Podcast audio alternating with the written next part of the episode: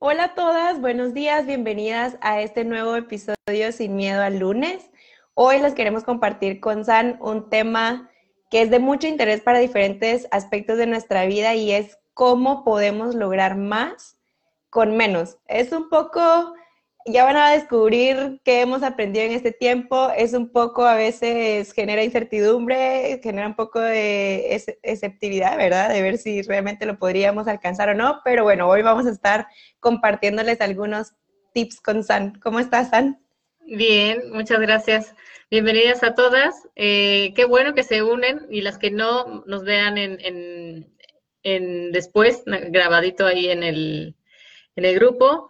Eh, la verdad que estamos súper contentas porque estos lunes sin miedo nos han ayudado de verdad a darle como más energía a la semana y también hacer un poco de introspección en lo que han pasado, bueno, lo que hemos pasado en este mes y en pues casi dos años, tres años que estamos dando vuelta por todos lados. Entonces, estamos muy emocionados de compartirles estos tips porque se van a dar cuenta que ustedes también pueden hacer más con menos. Entonces, eh, empezamos. Bueno, empecemos y dándole la bienvenida también a Adri, que está por ahí conectada. Gracias a las que están uniéndose y a las que nos escuchan después también en Spotify, que ahí se los dejamos. Únanse a la comunidad si nos están escuchando desde ahí. Compartan con nosotros. Y bueno, San, para empezar, me gustaría compartir con todas lo que hemos venido aprendiendo también en el reto Leyendo Juntas hemos descubierto mucho en el libro de los tres hábitos que cambiarán tu vida por Homo Minimus, un libro que la verdad nos ha dejado este mensaje de enfocarnos en menos. Y para empezar, yo estoy segura que muchas han escuchado de esta famosa regla de la ley de Pareto y se puso pues muy de moda también en las empresas. Yo lo escuché muchísimo también en mi trabajo. Era como hagamos el análisis 80-20 ¿Qué era esta famosa ley de Pareto que muchos la habremos escuchado ya? Es como el 80% de tus resultados vienen de 20% de lo que haces. Y suena como muy, muy técnico. ajá, exactamente, como, ok, ¿y esto cómo se aterriza a mi vida? Yo personalmente lo he visto, eh, como les compartía, en el trabajo, en un trabajo te dicen del, de todos tus clientes, de todo tu portafolio, solamente el 20% te hacen el 80% de tus ganancias y creo que lo vimos trabajando juntas, a lo mejor dos, tres productos te hacen toda la venta, dos, tres clientes te hacen toda la venta y aplicado no solo al negocio, hablábamos con San antes de empezar, yo lo veo hasta en mi ropa, en mi celular, como de la ropa que tengo uso el 20%. no sé, a ti, a ti sí te pasa, San. Sí, de hecho, ayer estuve viendo un documental en Netflix que se llama Minimalismo. Y había una parte que se enfocaba en un proyecto 333, que esto va de, tener como poca ropa, o sea, o sea, hay una parte del proyecto que se enfoca mucho en lo que tienes. Entonces decía la chica, escoge 33 cosas que vas a ocupar eh, en un tiempo, no me acuerdo bien cuántos meses, pero era un tiempo largo.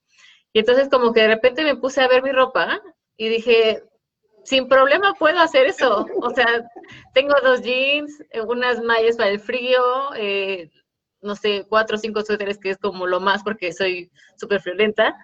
Pero después te das cuenta que no tengo ese closet enorme que tenía en México, que estaba lleno de ropa y que todos los días me pone lo mismo. O sea, en realidad... Y que nadie se da cuenta, tal vez. Y sí, sí, pues mira, O sea, como que uno trata también de variarle, ¿no? Entonces haces como combinaciones diferentes y tal. Pero creo que parte de estas enseñanzas que hemos tenido a lo largo de estos años de, mudanza es cómo te tienes que desprender de cosas que a lo mejor considerabas que tenía un efecto pues muy emocional, muy afectivo en ti. Entonces, eh, de, creo que me he cambiado en esa vez que llego a Madrid tres veces de casa. Entonces, como que cada vez se me va haciendo más fácil porque o tengo menos ropa, o sé cómo acomodarla mejor, o ya sé qué, puedo dejar y qué, o sea, no pasa nada si la regalo, si la vendo, si nada. O sea, yo me acuerdo perfecto que antes de irte a, Guatemala de vuelta, me llevaste una bolsita con ropa, así, y aquí te dejo esto y esto y esto, y es como, wow, o sea, ya no hay ese apego con la ropa y es como un buen ejercicio, háganlo, háganlo. La parte de ropa nos ayuda también hasta librarnos de la pregunta de qué voy a poner hoy. O sea, no hay más, tienes 33 cosas o tienes, háganme cuenta, escojan 50, ¿no? Entre zapatos, accesorios, eh, blusitas, calcetines, ropa interior, escojan 50 y de ahí de verdad se van a dar cuenta que su vida se vuelve más sencilla porque no tienes que decir, ¿qué me voy a poner? Y tardarte una hora. Entonces, me, parece, me parece súper buen tip lo que, lo que dices de qué me voy a poner hoy. Y tocaste un punto que me parece fenomenal rescatar de la cantidad de decisiones, porque cada decisión que tomamos en el día de qué voy a tomar, qué me voy a poner, eh, qué ruta voy a tomar, todas esas decisiones consumen al final energía de nuestro cerebro. Y bueno, para las que tal vez no conocen ese lado de mí, que estuve, cuando estuve en España, estuvimos estudiando mucho psicología y ahí es donde aprendí que el cerebro como que necesita gasolina y el cerebro es como cuando necesitamos comida y el cerebro también necesita comida porque toma decisiones, estamos por, es, haciendo mucho esfuerzo cognitivo, por ejemplo, cuando estamos trabajando y estamos resolviendo un tema importante o cuando estamos muy enfocados, esto está consumiendo un montón de energía y mientras menos decisiones carguemos al inicio, que es cuando amanecemos rejuvenecidos y frescos, como saber qué ropa nos vamos a poner, ya con eso descargas un poco la carga de decisiones que tienes que tomar. Y otro punto que mencionabas del estarse mudando, eh, la verdad es que había olvidado por completo las tres veces que yo me mudé en Madrid me mudé dos veces aquí en Francia, en Guatemala también estuve viviendo eh, primero en un apartamento yo sola, luego nos mudamos a, otro, a la casa de mi novio, luego me mudé con mis papás. o sea, he vivido en tantos lugares que he tenido que aprender a, a ir viviendo con menos, pero con, no es vivir con menos, que ayer entrábamos en ese debate también del minimalismo y lo esencial, sino vivir con lo que necesitamos, ¿verdad? Sí, no, claro. para el día a día. Y de hecho creo que parte de eso de, no queremos decir, este, tienen todo y entonces lo vivan con cuatro cosas, no, o sea, no es el tema de irnos al extremo, porque todos los extremos son malos, o sea, no estamos diciendo eso. Es más bien como que cada quien elija, ¿no? En qué puedes hacerte la vida más fácil. Y creo que esa es la parte de hacer más con menos, porque necesitas menos cosas para ser más feliz. Y sentirse más completo o más entusiasta. O sea, de hecho, yo les digo, tema de ropa clavado, pueden ver mi closet y no tengo la ropa que tenía en México, pero ni cerca. y si van a mi refri, o sea, sí, una, una cosa es que soy un poco floja para ir al supermercado, pero también es como, tengo cuatro cosas que elegir, ¿eh? O sea, tengo huevo, leche, cereal, jamón y se acabó. O sea, y la verdad que no me genera un estrés no tener el refri lleno, ¿saben? Porque me, simplifica la vida. Sé que hay, eh, lo agarro en la mañana, o sea, en la tarde yo hago otra cosa y se acabó. Y esa parte de simplificarte todo lo que puedas, creo que nos ayuda a justamente guardar esa energía para lo importante. Y lo que decías, ahorita me acordé de un libro que leí alguna vez, este, ¿Cómo elegimos? Se, llama. Y una cosa era de que mientras más opciones nos den, el cerebro se vuelve loco, ¿no? Y entonces empieza a conflictuarte. Entonces, si se dan cuenta cuando vas al súper y tienes 10 marcas de yogur o de leche o de cereal, tu cerebro empieza como a hacer cortocircuito porque dices que no sé ni siquiera la diferencia, no sé cuál es mejor o peor, todas son de fresa, o sea, como que, ¿sabes? Empiezas a tener ese tipo de cosas. Antes la vida era más sencilla. O sea, había creo que dos marcas de yogur y se acabó. Y entonces todos habíamos consultado fácilmente. Entonces creo que parte de eso es como empezar a, darnos cuenta que realmente el consumismo nos ha ido llevando a esta vida de estrés y de generar conflictos, circuitos mentales a cada rato. Pero nuestra tarea es también cómo frenamos esa parte de, de tener más, ¿no? O sea, de querer tener más todo el tiempo. Yo creo que es de tener más y, y, también una parte de distractores, porque al final estamos llenos de, yo creo que personalmente tenemos, estamos llenos de distractores, eh, de cosas, distractores digitales. Eh, personalmente, en mi celular, por ejemplo, yo encontraba muchísima eh, distracción. Porque si estás en tu computadora trabajando y de repente el celular se brilla la pantalla, se brilla, te notifica y te notifica y pasas como con esa ansiedad de tengo que checar mi celular y quién me está hablando, esas distracciones también al final te consumen energía y te desvían de lo que necesitas lograr en ese día. Entonces al final tienes mucho más, muchas más distracciones, mucho más tal vez desorden a tu alrededor y no solo de cosas, que luego también ahí les tiramos unos spoilers de la invitada especial que tenemos esta semana. Pero hay muchas cosas que al final solo roban de tu energía y de tu espacio y te distraen de ese gran objetivo. Yo, yo de verdad las motivaría a este ejercicio de quitarse las notificaciones. O sea, en mi celular siempre está apagada la pantalla, nunca tengo notificaciones, eh, nunca veo quién me está escribiendo hasta que ya digo, ok, es momento que puedo ver mi celular pues ya lo tomo, lo desbloqueo y veo qué notificaciones hay, pero es increíble el cambio que ese simple hecho ayuda en mi efectividad del trabajo, porque no sé si te pasa, San, pero cuando te empiezas el día tienes como energía. Y poco a poco la vas perdiendo. Y si realmente lo pensamos, hay de hecho un libro que se llama La, hora, la semana laboral de cuatro horas, que se lo recomiendo también mucho, con cuatro horas es donde más puedes hacer. El resto del día tu trabajo será en lo que te transportabas antes, que el cafecito, que tal vez una reunión, una llamada, pero de trabajo así efectivo, a lo mejor harás máximo cuatro horas. No, total. Y creo que esa es la parte de productividad que nosotras, o sea, no nosotras solo, sino toda la gente debería como considerar, ¿no? O sea, cómo enfocarte realmente, o sea, lo que estás diciendo ahorita es súper súper tip. O sea, yo sí tengo notificaciones, por ejemplo, pero vibradas. Entonces, hay veces que no las siento, ¿no? Y ya. Pero cuando le estoy esperando una llamada o cuando estoy esperando un WhatsApp o algo así, sí las tengo en, sonido. Y te llegan muchísimas al día que dices, Dios santo, me estoy volviendo loca. O sea, creo que sí, hay, ahí está en nosotras la lección de decir, basta.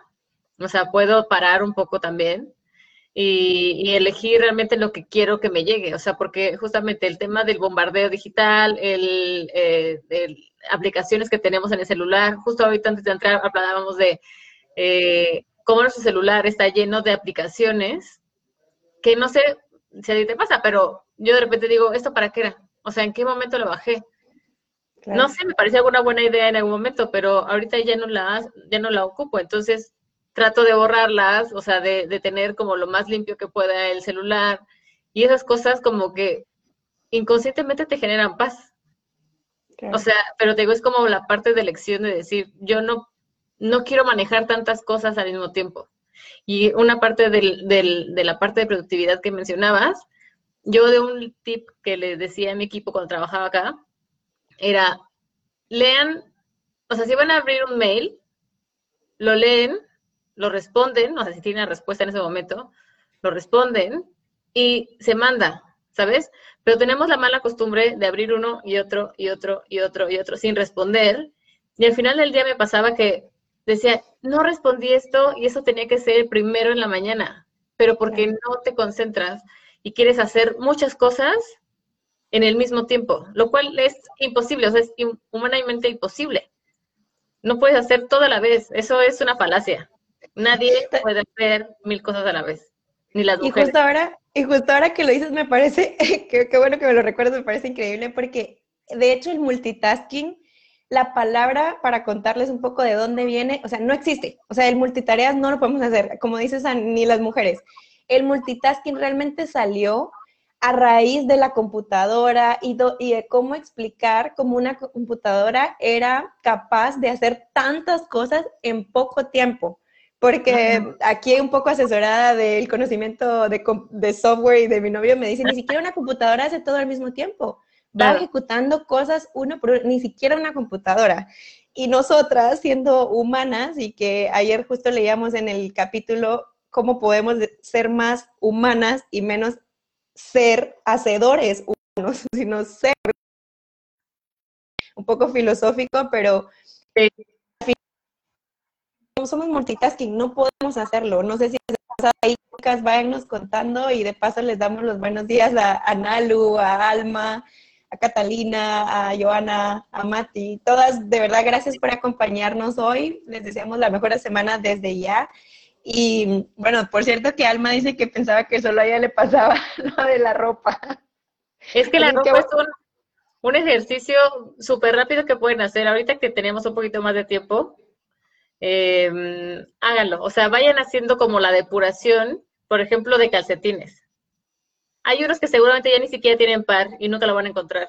Entonces, ¿para qué lo tienen ahí? O sea, así calzoncitos que dices, esto ya no, no se ve bien, pues ya, afuera. O sea, cosas de verdad que te vas quitando y mientras lo vas haciendo, no sé si a ti te pasó, pero a mí, o sea, yo sentí como el, ah, ¿sabes? O sea, como la liberación de decir, ya no quiero esta ropa. O sea, de hecho mi mamá, me, acuerdo que mucho lo hacíamos en México, que no me acuerdo cuánto tiempo, pero sacábamos unas bolsas de ropa porque decíamos, esto me lo compré y dije, ay, cuando adelgase me lo voy a poner, ¿no? O sea, nada más le falta que me cierre el botón, seguro si bajo.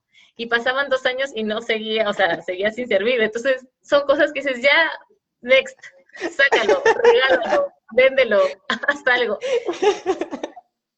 Pero ahí es como lo emocional, ¿no? Al final, como creo que hemos descubierto que también está ese lado emocional que a veces lo subestimamos, realmente no pensamos, ok, a lo mejor tengo todo esto, no porque realmente lo necesite, no porque realmente agregue a lo que necesito lograr, no, no porque sume a mi objetivo, sino solo porque ahí está. Y yo creo que pasa incluso con las cosas que tienes que hacer. Yo creo que yo soy una persona que a todo decía que sí, a todo lo que me invitaran, sí, sí, sí, no importaba la hora, el desvelo, lo que tuviera que hacer. Y a veces todo eso no te suma para tu objetivo, no te suma ni para, o sea, te resta, porque te resta energía, te resta después concentración, después en el trabajo estás ahí, tal vez que ya no das.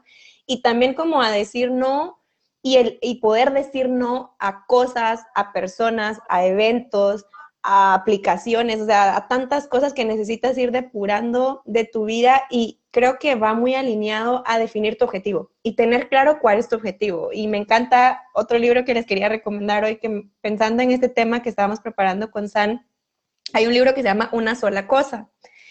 Y ese libro te dice, piensa cuál es tu objetivo del año. Por ejemplo, mi objetivo del año es ahorrar. Digamos, voy a ahorrar mil dólares.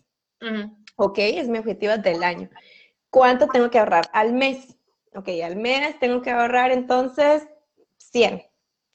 ¿Cuánto tengo que ahorrar a la semana? ¿Cuánto tengo que ahorrar al día? Entonces ahí se siente más digerible de, ok, puedo hacer esto hoy. Hoy voy a ahorrar 5, 5 quetzales, no sé cuántos pesos, 50 pesos. Mañana otro poco. Y así vamos. ¿qué, ¿Y qué me va a ayudar a ese objetivo? ¿Qué puedo, qué puedo hacer hoy que me ayude a su objetivo del día, qué puedo hacer esta semana para mi objetivo de la semana. Y al partir nuestros objetivos, también vamos a tener en cuenta qué necesitamos hacer para llegar a ese objetivo y no solo seguir haciendo por hacer, porque no sé, a mí me pasa todo el tiempo, estás haciendo todo y cuando te das cuenta es como, ¿para qué lo estoy haciendo? O sea, ¿en qué me está ayudando? Tal vez me estoy gastando el tiempo en algo que no que no me está generando ningún resultado y solo más bien consume un montón de mi tiempo que es al final un factor finito. El tiempo sí, no lo podemos recuperar. Sí, no, total. Y creo que el tema del multitasking es, yo creo que se le, se le añade mucho a las mujeres por el tema de ser mamás.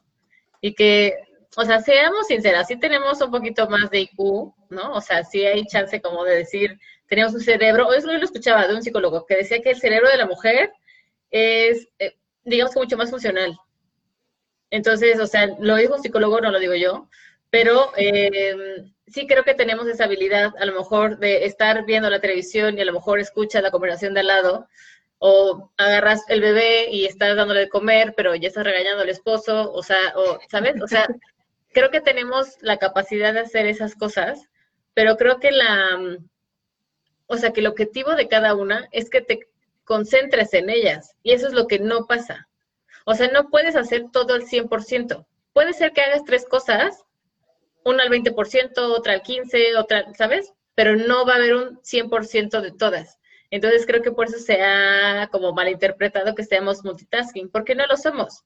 Y entonces eso te genera más, más estrés. O sea, en el trabajo, como dices, de repente estás escribiendo un mail, te llega una persona, te pregunta algo, contestas el teléfono, o sea, estás viendo tu celular y como que creo que esas cosas no somos capaces de detener y decir, tengo todo el derecho de decir, me permites tantito, voy a terminar un mail. Déjame terminar una llamada y te marco, ¿sabes? O sea, como que siento que lo que tú decías de decir no, se nos complica muchísimo porque para nuestra cultura decir no es negarte a trabajar, no ser colaborativa, eh, tener muy mala actitud, o sea, como que el no siempre se ha visto como de no lo tienes que decir. Claro. Pero creo que en la parte de ser productiva, ayuda que digas, ahorita dame 10 minutos y voy a tu lugar, ¿no? Y yo te contesto al ratito porque estoy haciendo esto. Y entonces creo que le das mucho más calidad a la gente cuando te permites decir un no, ahorita te ayudo. A que quieras hacer todo y malabareando seis bolas al mismo tiempo, pues no. Claro. Que incluso, que incluso algo que, que me encanta que hemos compartido también con San es, si tú estás, por ejemplo, con una amiga como estás en el tiempo de estar con esa amiga, tú no vas a estar checando el celular, porque como ya estás presente en ese momento y va con todo lo que hemos venido aprendiendo de atención plena, de estar presente, estás hasta, ok, no, te voy a decir que no hoy, pero te voy a decir que sí más tarde porque te quiero dar toda mi atención. Entonces te voy a escuchar, no voy a estar pendiente de mi celular, voy a saber qué me estás diciendo, voy a recordar qué me estás diciendo y al final pues te voy a dar toda mi atención como tú dices. Y en el trabajo también parte de, los tips que aprendí en ese libro era, por ejemplo, planear tu horario, porque la verdad es que todo esto de hacer más con menos, de organizarte, de alcanzar objetivos, todo esto al final requiere orden. Y para darle una, darles una pista de por qué esta semana vamos a tener una experta invitada especial, coach del orden, yo la primera vez que escuché, les soy sincera, me quedé como, ¿cómo así? O sea, ¿cómo es que existe una coach del orden? Pero cuando lo piensas, te das cuenta que todo lo que necesitas hacer, necesitas planearlo y organizarte. Y parte de, volviendo al tip que daba este libre, libro, era como, define un horario. Define mm. en tu día cómo va a ser tu horario. Y un tip que te daba era, define dos momentos en el día donde vas a revisar tu correo volviendo al ejemplo que ponías de, ver el email y checar tu correo, yo pasaba en una cultura de mi trabajo anterior que tenías que contestar el correo así al instante que entrara. Y, entonces, ¿qué hacía esto? Que tú vivieras permanentemente anclada al correo y sin ejecutar nada que agregara valor al negocio, nada, porque yo solo estaba contestando mails, incluso iba en el carro contestando mails en el celular y al final dices, esto no agrega ningún valor al objetivo de metas que tengo de vender, al objetivo de metas que tengo de participación de mercado, no agrega nada. Y luego llega alguien y te dice, oye, ¿ya viste el mail? Pues no, no lo he visto. O sea, lo veo en un ratito, estoy haciendo esto, es urgente, o sea, es de vida o muerte y lo veo de una, pero si no, dame chance, voy a estar, estoy terminando este proyecto y ya lo veo, porque luego, ¿qué pasa? Te desenfocas, vas a atender lo que te pidieron que era urgente y resulta que al final no era urgente, y luego te va a tomar muchísima atención a tu cerebro de volver a enfocarse al nivel de enfocado que ya estaba en la tarea que sí era importante. Sí, total. O sea, aparte de planificación, ya nos contará eh, Adri el, jueves, pero creo que es súper importante porque nos hace centrarnos en el día. O sea, una de las cosas que lleva ahorita, por ejemplo, trato de hacer es apuntar en la noche, así horarios tal cual. Casi, casi desde despertarme, desayuno a esta hora, voy a dejar a Jack a la hago tal, tal, tal, regreso por Jack, ¿saben? Y es como que mi cerebro se estructura y se relaja. O sea, voy a la cama como de, ok, sé mañana qué va a pasar, o sea, qué tengo que hacer, ¿no? Clavado.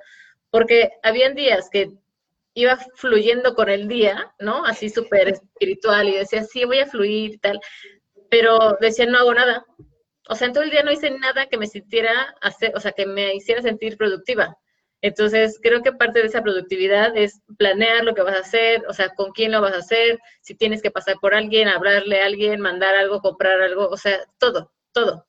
Pero esta parte de planificación, que hay una línea muy delgada en la parte de ser controladora, que de ahí también creo que es la parte, la enseñanza que hemos tenido en, estos años, o sea, como dejar fluir en el sentido de lo que no depende de ti, déjalo, pero lo que sí, hace responsable de eso. Entonces, como que esa parte de planificar, pues nos ayuda mucho a tener paz mental, a este tema de productividad y realmente tener como la, la mente enfocada en lo que tenemos que hacer.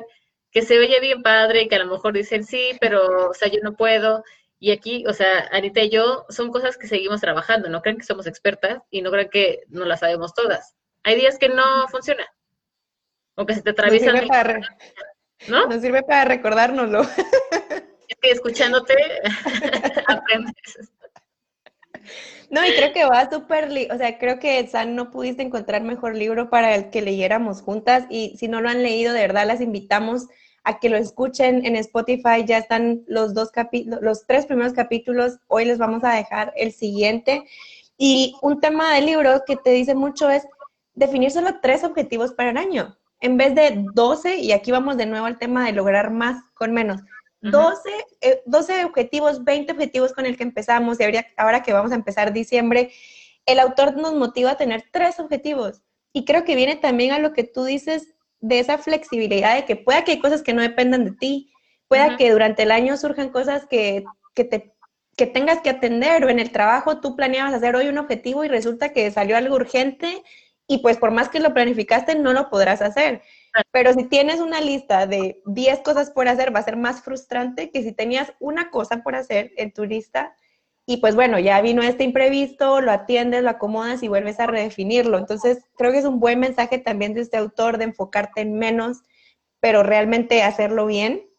Y me parece también otro súper tip el que tú dices de escribirlo, porque es una manera de descargar nuestra cabeza y esa carga eh, de estar pensando en, en sentirte agobiado de lo que tienes que hacer, de cómo te organizas y solo lo tenés todo en tu cabeza y lo mantenés mientras estás intentando concentrarte, creo que un súper tip de, descargarlo y escribirlo. Sí. Leyendo un poco a las chicas, justo nos decía, creo que Mariana comentaba, volviendo al tema de depurar y cómo puede ser un cambio de energía creo que lo hemos vivido al 100, ¿no? Sí. totalmente identificadas. Y, creo que Adri, la invitada esta semana, nos va a dar buenos tips de cómo, cómo todo eso tiene un, un rol en nuestra vida, en nuestra energía, en nuestra productividad, sobre todo. Em, Adri también nos dice, el multitasking es muy malo para nuestro cerebro, todo lo que hemos estado hablando. Y, y ligado a eso también creo que la, tenemos que traer a la mesa la energía que necesita nuestro cerebro, ¿no? Y también cómo logramos más dándole el descanso, nuestro descanso que necesitamos, la alimentación que necesitamos. Y parte del libro también nos motiva a tener eh, esos momentos de alimentación bien consciente, de ejercicio físico. No, y que creo que todas son cosas que, o sea, la felicidad, como dicen, no, no es el destino, ¿no? O sea, no tendría que ser tu objetivo la felicidad, sino va dentro del camino. Y estas cosas que, que hemos ido aprendiendo, por ejemplo, que Mati decía, yo me sentí súper bien cuando vi todo limpio, me generó felicidad. Son cosas que en un día te pueden generar felicidad. O sea, no, la felicidad no se supone que tenga que ser de todo el día. Estoy súper contenta y brinco por los jardines y, o sea, y traigo la sonrisa de oreja a oreja. O sea, creo que son momentos que te generan ese bienestar y que dices, ay, qué cool sentir mi casa limpia o estar ordenada. O sea, creo que, les digo, esta parte que tenemos ahorita de cuarentena, que vamos a entrar en diciembre, que es una época maravillosa como para hacer introspección y decir qué es lo que quiero hacer para el próximo año con lo que tengo. Porque obviamente el COVID nos ha dejado claro que nada es seguro y que no podemos tener control de nada pero sí creo que con lo que tenemos ahorita, ¿no? O sea, en donde estamos en casa, por ejemplo, quiero em, donar ropa. Es un muy buen momento para donar ropa. Hay mucha gente en calle que necesita esos suéteres que nunca te vas a poner, esos tenis que ya no sirven, o sea, que tú dices, tú, yo, yo ya les, este, ya me compré unos nuevos y entonces esos ya no los ocupo porque ya se rayaron tantito, ¿no? Entonces, creo que esa, esa parte o sea, creo que eh, es momento de compartir, es momento de depurar y como decía Mariana, eh, cambia tu energía muchísimo. O sea, de hecho hace poco eh, me preguntaba mi hermana Sonia, así de, oye, y si te tuvieras que mudar otra vez, ¿qué haces con tus cosas? Y yo, ¿cuáles cosas? ¿Cómo que cuáles? yo, pues la ropa veré, ¿no? Pero no tengo más. O sea, de verdad que fue todo un cambio de, mentalidad el estarte moviendo y decir, no necesito esto, no necesito comprar el otro. O sea, de repente me cacho yo solita que estoy en la computadora y digo, ay, quiero este suéter, ¿no? Que está en rebaja. O quiero esta, no sé, esta camita para Jack que está súper bonita.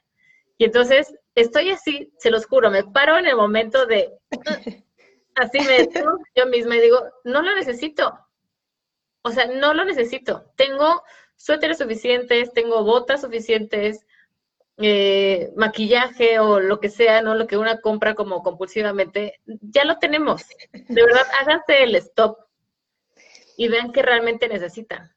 Claro, y yo creo que esa es la pregunta, como qué es lo esencial y, y, no solo en las cosas, sino qué es lo esencial también en lo que hago. O sea, qué es esencial de mi día. De, de verdad necesito contestar los 100 mil mails hoy. De verdad necesito meterme a, como objetivos 12 cosas en mi día, o sea, de verdad lo necesito, de verdad me está aportando a mi objetivo mayor, qué es lo que realmente es esencial para vivir la vida que quiero, qué es esencial para mi espacio, qué es esencial para mi trabajo, qué es esencial para mi carrera. Incluso les digo que el, el año pasado que me tocó volver a la vida de estudiante y durante la maestría, había veces que no podía estudiar todo, ¿verdad? O sea, era demasiado contenido. y era como, ok, ¿qué es esencial que aprenda? ¿Qué es lo más importante de esto? ¿Cómo lo puedo hacer más chiquito y, de verdad aprender? ¿Cómo lo puedo hacer más enriquecedor y no solo por memorizar y meter en mi cabeza porque no voy a, no se me va a quedar nada? Entonces, la pregunta también creo que acompaña todo esto es, ¿qué necesito dejar de hacer? como decíamos hace un rato, necesito dejar de decir que sí a todo. Necesito dejar de ponerme 20 objetivos en la cabeza o necesito dejar de, hacer cosas que no sumen a mi objetivo, que no sumen a lo que necesito hacer hoy en el trabajo. Entonces, ¿qué cosas, qué, qué podemos reflexionar de qué creo que necesito dejar de hacer? ¿Qué puedo dejar de hacer hoy para tener un mejor mañana? ¿Qué puedo dejar de hacer hoy para lograr mi objetivo y tener más tiempo para así hacer ejercicio, que eso sí lo necesito. o qué cantidad de horas de televisión necesito dejar de ver para sustituirlo por un ratito de ejercicio o para dormirme más temprano a lo mejor y dormir lo que necesito, ¿no? Sí. Justo, mira, Rashida. Hola, Rashida. eh, Preocupémonos más por lo que damos que de lo que recibimos. Esa energía siempre nos trae abundancia, nunca nos faltará nada. Justo, o sea, creo que esa parte también de lo que decías, desde el tiempo de calidad, ¿no? De estar con alguien es algo que le das de corazón y que haces un tiempo mágico. O sea, al final creo que siempre dejando el celular a un lado eh, nos ayuda a concentrarnos en la persona, o sea, es darle tiempo de calidad, eh, en la parte de, cosas, a lo mejor de ropa, ¿no? O sea, las mamás, por ejemplo, que sus bebitos ya no son tan bebitos, y entonces dicen, bueno, una amiga mía ya va a tener su bebé, pues le das esa ropa, ¿no?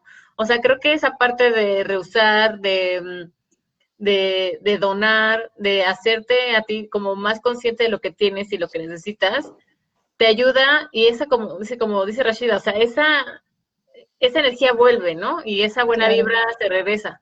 Entonces creo que parte de lo que estaría cool hacer es realmente vean su cocina, vean su baño, vean su recámara, todo eso necesitan. O sea, de verdad, hagan conciencia, todo eso necesitan. Que no quiero, como dice Anita, no quiero hacer más spoiler del, del jueves porque se me cuecen las habas, pero la parte de del desapego, o sea, y que se los digo que al menos yo lo viví, o sea, yo lo pasé en carne propia y que es súper fuerte. O sea, bueno, de hecho, el desapego, les cuento que lo tengo desde que tengo mi perro, porque de ahí dije, no puedo apegar a, los zapatos, a los tenis, a mi sofá, o sea, ya, el desapego en mí, no existe, ya, no existe. Pero la parte de ropa, o sea, cuando me di cuenta que vendí todo, cuando vendí lo que más me gustaba, o sea, vendí libros o vendí gorras, que yo soy súper fan de las gorras, ¿no? Fue como un empiezo de cero, ¿saben? Y esa parte de empezar de cero, creo que ese reset es necesario muchas veces. Entonces, como parte de un buen ejercicio, o sea, un fin de semana que dicen, yo no tengo nada que hacer hoy, bueno, pues sí tienen que hacer. Pónganse a depurar su closet y saquen todo lo que no quieren la verdad, que ya no van a usar, que realmente sean conscientes de que, o sea, ya no nos va a quedar, o nos queda grande o nos queda chico. Eh, ya, pues, digamos que no, no nos hace felices, ¿no? O sea, yo tengo sudaderas, por ejemplo, de hace fácil como cinco años. Y no me compro más porque esas sudaderas me hacen muy feliz. O sea, y ya está. Pero es como parte de no querer tener más por tener, sino como darle como ese uso y hasta el final. O sea, a lo mejor ya cuando están rotas, pues ya las puedes tirar, ¿no? Este, te puedes comprar otra. O sea, la cosa no era, no es vivir miserable ni mucho menos. O sea, la cosa es disfrutar lo que tienes y darle el valor justo, ¿no? Claro, y lo que es esencial para ti, como hablábamos también, pueda que no sea lo esencial para alguien más. Obviamente, nuestra, por ejemplo, nuestro contexto al no tener hijos es muy diferente a una lo que necesita una familia, los espacios que necesita una familia con dos hijos, dos mascotas. Es muy diferente lo que necesita, pero volvemos a esa parte de qué es esencial, ¿verdad? Y volviendo un poco también a cómo puedes hacer más, con menos y en otro aspecto de la vida para mí, por ejemplo, vivir en tema en ciudades más caras, que ah. es algo que también compartimos de comparar pesos que sales a, a, vivir en una ciudad más cara, creo que también ahí hemos aprendido a, identificar como qué necesitas y cómo puedes encontrar trucos para lograr lo que necesitas lograr con menos. A mí me pasó el año pues sabático, de la maestría fue como, obvio, no tengo trabajo por un año, entonces el, los recursos están contados y hay que hacer buen uso, pero volviendo a lo que tú decías de no es de vivir en lo mínimo o lo extremo, sino en lo que necesitas y lo que a ti te hace feliz. Para mí, algo que me hacía feliz era aprovechar que estaba en España, no sabía qué iba a pasar en ese momento y para mí era conocer. Entonces, para mí era, yo quiero viajar a más lugares de España, quiero conocer más. Obviamente para eso, ¿qué necesito? O sea, si ese es mi objetivo, ¿qué necesito? ¿Ok? Necesito pues pagar un tren, un boleto de tren. ¿Cuánto vale el boleto de tren? ¿Ok? Vale esto. ¿Qué puedo hacer? Para mí la pregunta fue, ¿qué puedo dejar de hacer hoy para poder pagar ese boleto de tren? Entonces, adaptas tu rutina de cómo puedes lograr eso sin, sin, necesariamente tener que buscar más, ¿verdad? Y era como, ok, entonces en lugar de la salida a un restaurante donde vas a pagar 30 euros por una comida, pues comes en la casa. O la salida del fin de semana, te comes un helado en vez de ir a un restaurante a pagar 30 euros. Entonces, lo que te gastaste ahí lo usas para tu objetivo de que quieres viajar. Entonces, tu objetivo puede tener cualquier nombre. Puede ser estudiar, puede ser eh, comprarte cosas que de verdad te gustan, te van a servir, te quieres comprar una computadora o algo. ¿Cuál es tu objetivo y qué puedes hacer hoy o qué puedes dejar de hacer, volviendo a la pregunta, para poder encontrar esos, esos trucos y esas depuraciones que puedes hacer de cosas, de eventos, de gastos, que te ayuden a lograr tu mayor y más grande objetivo. Sí, y de hecho, ahorita que decías de las ciudades más caras, estaba considerando que ir al súper es ya todo un reto, o sea, pero porque, no sé, en mi caso, por ejemplo, que eh, vivo sola, ¿no? Entonces, es como, bueno, ¿qué necesito realmente? Porque al principio, o sea, yo me llenaba de, de pan, de cajeta y mermeladas y, o sea, todo lo más dulce y palomitas, papitas y así, ¿no? Pero de repente dije, bueno, ok, seamos un poco adultas y veamos qué realmente necesito. Entonces, compro el súper el lunes o el martes para toda la semana y es como planeo toda la comida. Y es algo que jamás me imaginé que iba a hacer porque es como, ok, compro, eh, no sé, dos pechugas de pollo y entonces me casa para hacer pollo salsa verde, pollo con tomate, pollo con no ¿sabes? Y entonces ya tengo la comida. Y entonces empiezas a simplificar tu vida porque te digo, ese tema de decir, ¿qué voy a comer? No sé por qué genera estrés. O sea, entonces es como, bueno, ya sé qué voy a comer, qué puedo cenar. Hay veces que no quieres cenar, pues no cenas y ya. O sea, pero siento que estamos muy acostumbrados a decir, es que mi refri tiene que estar llenísimo, debo tener la cena llena de latas y conservas y frijoles y habas. Y es como de, no. O sea, en realidad no. Necesitas tener paz, y entonces esa parte de la paz es qué es lo que necesito realmente. Hay veces que se te antoja un postre, como dices, pero si te das cuenta, de hecho, del libro, me encantó porque había una parte que decía como que esas tentaciones o esas cosas que te incomodan o que tienes que decidir, ¿no? Piénsala cinco minutos. O sea, detente y piénsalo. Y entonces, si lo piensas, está increíble porque ya no, ya no lo necesitas. O sea, realmente lo evalúas y dices, no necesito comerme dos donas, no lo necesito. O sea, se me antojaba muchísimo, pero no lo necesito. O no necesito eh, contestar todos los mails como dices ahorita. O sea, puedo contestar los más importantes. Pero creo que el, como el secreto y el meollo de todo el asunto es detenerte a ti mismo. Que eso no lo tenemos en conciencia. O sea, se nos hace súper complicado y lo más fácil es escupir, ¿no? Y hacerlo y opinar. O sea, aparte también esto de la depuración, creo que es lo que decías de la parte de personas. Y depurar también a ti mismo. O sea, no me voy a enganchar, no me voy a como a malvibrar, ¿no? Por comentarios que a lo mejor no estoy de acuerdo y dentro del libro, les digo que la lean porque de verdad es súper bueno. Dentro del libro decía, como que realmente evalúa si necesitas, ¿no? opinar. ¿Lo necesitas? ¿Es así como de vida o muerte? No, bueno, entonces cállate. O sea, ¿sabes? Es como, deja que fluya, no tienes que estar de acuerdo con todo, no todos tienen que estar de acuerdo contigo, y esa parte creo que es como unas, eh, como de las tareas o las misiones que mencionaba el libro, que haces cada semana. Y entonces para la semana, hoy, hoy que es lunes, por ejemplo, pongámonos en la cabeza de cada vez que vengan alguna tentación a mí o que haya algo que interrumpa mi trabajo, antes de hacerlo, me voy a parar a pensarlo cinco minutos. Pongámonos de reto. Y entonces, en la próxima semana vemos cómo nos fue, ¿sabes? O sea, pero creo que sí funciona el pensar tantito y no ser tan impulsivo. Con las preocupaciones, ahora que lo decís, pasa mucho que empiezo y, y si pasa esto, y ahí ya te estás cargando más, te estás agregando más de lo que realmente necesitas y ni siquiera sabes si va a pasar. O sea, ¿realmente necesito preocuparme hoy por esto? ¿O, lo, o, o tal vez necesito primero saber qué va a pasar. Necesito tal vez primero tener más contexto antes de preocuparme. Entonces, creo que ahí también podemos depurar preocupaciones, depurar decisiones, lo que tú decías. Y todo nos va llevando poco a poco a, la importancia también del orden. O sea, lo que tú decías, planear qué voy a comer en mi semana eso es un planear, es un orden. ¿Qué voy a tener en mi cocina? ¿Cómo lo voy a ordenar para que pueda pues hacer mis, comidas fáciles y que no sea un tormento? ¿Cómo podemos apalancarnos de ese orden?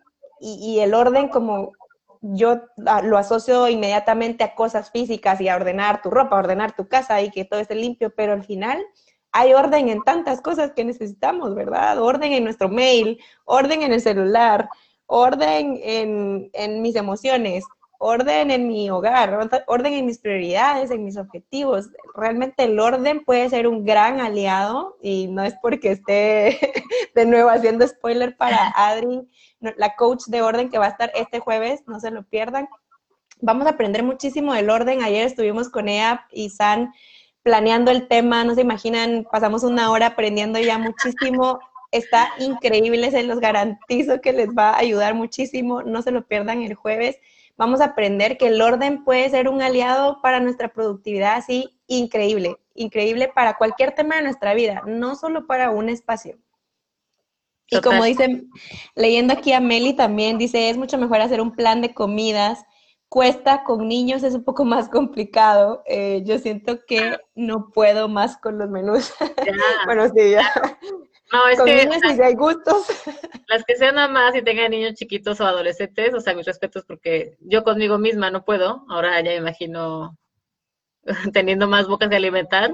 Dios. Claro, claro, imagínate. Lleva también nos dice eh, ahorrar, es, créeme que es ahorrar, como dicen, ponemos la meta de que con eso que gastamos en cosas innecesarias podemos irnos a unas vacaciones a donde nos guste disfrutar. Sí, de nuevo, la verdad es que es cuál es nuestro objetivo, cuál es nuestro objetivo principal del mes, de la semana. Y el autor de nuevo del libro nos invita mucho a, enfocarnos en tareas pequeñas, pocos objetivos, ir pasos de bebé. Justo es lo que dice el primer capítulo. Vamos pasos de bebé, no nos exijamos de más, porque ¿qué pasa cuando nos exigimos de más? Nos frustramos. O sea, a mí me pasa, si me pongo 10 cosas y no las logré, es como, madre, fracaso, y empieza uno con las palabras negativas, fracasé, me fue mal, eh, frustración total, pero no es tu culpa. Lo que pasa, pues, tu culpa fue haberte puesto tantos objetivos. Realmente realista no era. A lo mejor no era realista y a lo mejor no es que no fallaste. Fallaste en ponerte muchos objetivos o no planificar bien. A mí me da mucha risa porque el papá de mi novio siempre nos dice como, ¿y a qué horas van a descansar? Porque ustedes los jóvenes nunca planean la hora de descansar. Y, y me parece curioso, pero hasta eso, hasta en qué momento vas a escuchar tu cuerpo, que es un mensaje que también aprendimos con la sesión de mindfulness, cómo escuchar nuestro cuerpo y decir, ok, ya le estoy pidiendo demasiado a mi cuerpo, está cansado y ahorita no va a ser productivo, ahorita mi cerebro no va a funcionar, lo que haga ahorita me va a tomar 10 horas a que si lo hago mañana en la mañana que ya esté fresca, ya esté recargada y me va a tomar una hora. O si estoy poniendo una conversación, estoy poniendo atención. Si no estoy poniendo atención al 100%, me va a tomar 20 minutos más porque te voy a pedir que me lo repitas 10 veces porque no te estoy poniendo atención. Entonces, vamos de nuevo al mensaje y el título del live hoy, ¿cómo podemos hacer más con menos? menos distracciones, más orden, más planeación, más enfoque a nuestros objetivos, menos cosas materiales, a lo esencial, a lo necesario, menos desorden, menos improvisación, pero pero sí, como resaltaba San, más flexibilidad, ¿no? Hay cosas que no dependen de nosotros. Sí, creo que ese es, o sea, como que repito, ese es el tema más complicado porque estamos muy acostumbrados a que parte de esa planeación pensamos que se firma con sangre y entonces tiene que pasar tal cual lo dijimos. Y, no, o sea, temo decirles que no, y es súper complicado darte cuenta que no tienes el control de todo, pero de lo que sí puedes hacer te da un poco de paz, ¿no? Y de estabilidad emocional, saber que puedes controlar al menos a qué hora te vas a despertar, eh, cuáles son los planes de hoy en grandes, a grandes rasgos, ¿no? Este, tienes que ir por la comida, las mamás, me imagino que su, su horario está como locos, eh, pero al final lo logras. Entonces, creo que esta parte del, del autor donde nos decía tres objetivos, eh, vamos practicando tres meses cada uno, y esas tres semanas, esas 13 semanas que eran de cada uno, pues vas aprendiendo algo cada vez, haciéndote más consciente de ti mismo, que vamos a lo mismo, tenemos el autoconocimiento, la atención plena, el sentirte aquí y ahora, que no sé si ustedes lo han hecho, yo espero que sí, porque muchas ya han estado en los cafés y nos han escuchado. De verdad, hagan el esfuerzo de, escoger algún momento del día en donde se sientan completamente plenos, donde estén completamente en el aquí y ahora, y les cambia mucho la percepción, mucho. O sea, escojan cualquier cosa, el momento de ir a bañarse, ir a caminar, eh, decía el, el, el autor también, aprender el tema de contemplación, que a lo mejor ahorita como confinados y todo, pues si tienen una ventana, pues asúmense, o sea, y que les dé el sol y que vean a la gente o vean los pajaritos volar, o sea, creo que son cosas tan sencillas que nos pueden traer calma unos minutos, o sea, no digo que se pasen tres horas ahí sentadas, ¿no? Pero tratemos como de regalar, o, sí, eh, de regalar los momentos de tranquilidad que lo merecemos todas. Y al final, parte de, lo que decías hace rato de mm, me siento frustrada porque no hice tanto como ya yo tenía planeado, parte indispensable es, o sea, como que ser más compasivas con nosotros mismos. Y a veces no se puede que hagamos todo y está bien.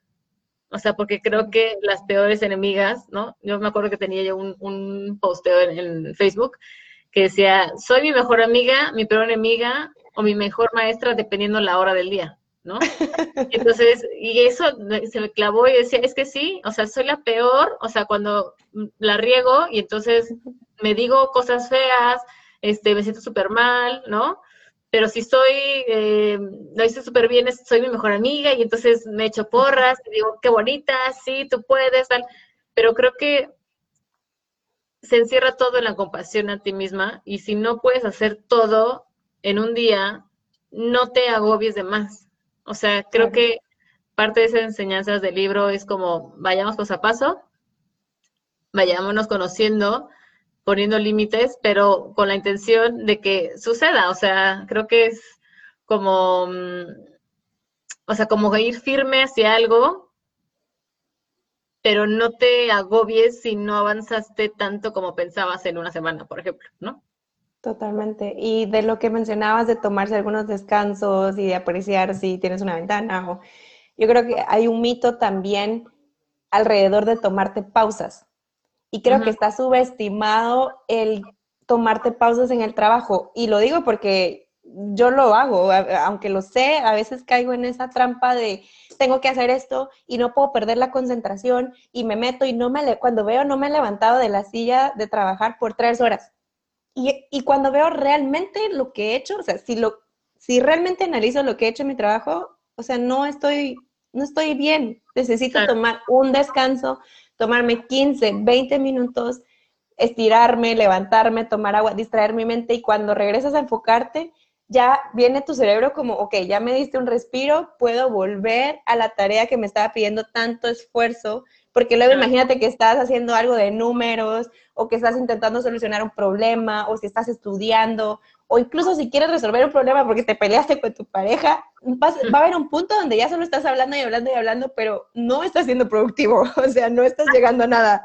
Y es como, hey, o sea, un tiempo, un tiempo fuera, no subestimemos esas pausas en el trabajo, para nuestra productividad, en una discusión con nuestra pareja, con nuestro jefe, creo que también se vale pedirnos tiempo, así como hemos dicho, atrevámonos también a decir no a muchas cosas que nos suman, también atrevámonos a tomarnos un tiempo, tomarnos un tiempo para descansar, eh, tomarnos un tiempo para recuperar energías, para pensar mejor, cuando ya empiezas a ver nublado, cuando estás sentado y te das cuenta que no estás avanzando en lo que estás haciendo y sos honesto de decir, no estoy avanzando, o sea, lo que estoy haciendo ahorita de trabajo, no estoy avanzando, mi mente no está funcionando y no está mal. O sea, seguro es una señal de que ya la gasolina al cerebro se le acabó, necesito, necesito un break y ya mañana o en un par de horas o más noche, pues ya vengo refresca, pero démosle ese, ese momento de oxigenación también a, a, nuestro pobre cerebro. El pobrecito no pesa tanto, pero no se imaginan todo el trabajo y el power que le sacamos. Claro, no, total. Y más que el cerebro, o sea, claro que el cerebro, pero es todo el cuerpo, ¿no? O sea, dejemos que el corazón trabaje también, que eh, el, podcast que yo escuché de este doctor, que no me acuerdo cómo se llama, como siempre, decía que el cuerpo, o sea, cada órgano tiene una hora perfecta para funcionar. Entonces, no es lo mismo que te tomes, no sé, que comas pesado a las 4 de la tarde que a las 8 de la noche, ¿no? O sea, el hígado no lo va a a digerir normal, no, lo va, no va a ser ese filtro normal. Entonces, como que parte de todo esto es como seamos conscientes de lo que, de lo que necesitamos, escuchemos al cuerpo, tratemos de ser conscientes de nosotros mismos y esa parte de depurar de verdad que les va a funcionar. O sea, depuren a la gente que no les suma. Es súper complicado. A veces decimos, bueno, es que no puedo dejar de hablarle porque mm, qué tal que se enojan los demás. Bueno, pues con la pena. O sea, creo que hay formas en las que puedes decir muy amablemente, ya no voy, ¿no? Eh, depurar gente que, que, no te llena, depurar tus cosas, depurar, eh, o sea, todas las cartitas de amor que tienen en la primaria, de verdad ya no, o sea, tírenlas, ¿no? Las fotos de ex, ya tírenlo. No, ya no sirve, ya. Ya Ya rip. Andrea también nos comparte los pequeños logros. Luego vemos que son los más grandes. Wow, eso me parece súper, súper, súper cierto. Y luego les cuento una historia que me, que me hizo pensar ahorita de cuando uno subestima un plan de entrenamiento, por ejemplo. Cuando estaba entrenando para el Ironman, el, plan de entrenamiento decía, un día, 20 eh, minutos de correr. Y yo como, este, o sea, este señor del plan como que no está consciente que esto es un Ironman, ¿cómo me dice que voy a correr hoy solo 20 minutos? Eh, no debería de hacer como tres horas de ejercicio.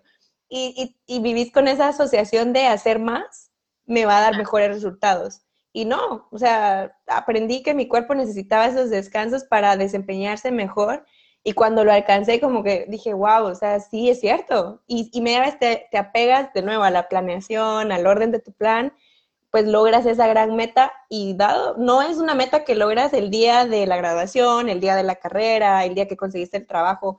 Las metas se logran, como dice Andrea, con todas esas pequeñas acciones que sumamos, pero es eso, la paciencia de ir uno a uno y no asociar que hacer un montón nos va a significar un montón de éxito, un montón de ganancia. No, seguramente solo el 20% de lo que hacemos, solo el 20% de lo que leemos, solo el 20% de lo que tenemos en el celular, 20% de nuestros amigos, suman realmente a nuestros objetivos y, y, a nuestra misión de vida. Así que para ir cerrando, porque esto estuvo buenísimo, ¿saben? Me la pasé súper bien. Espero que todas las que estuvieron conectadas se, la, se lo hayan disfrutado.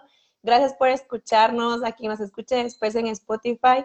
Y no se pierdan el jueves con Adri, nuestra invitada especial, experta y coach en orden y productividad. Vamos a aprender juntas, se los prometemos. Sí, sí, a prepárense para, para hacer ejercicios de desapego, para dejar esa acumulación que tenemos de todo, de todo. Se van a dar cuenta que acumulamos de, de, verdad que emociones, personas, eh, cosas, eh, cosas digitales, de verdad van a aprender muchísimo y les va a ayudar para empezar a, cerrar este año, porque creo que se vale decir, se acabó este año, empezamos otro, súper motivadas, con otra vibra y aprendiendo mucho de, de, lo que pasó en 2020. Entonces, pues bueno, las esperamos el jueves. Las esperamos y a todas una linda semana, a ti también, San. Recuérdense que sin miedo al lunes, una buena oportunidad para que empecemos nueva semana, nuevos aprendizajes. Les deseamos todo lo mejor y nos vemos el jueves. Gracias, San. Gracias a ti. Chao.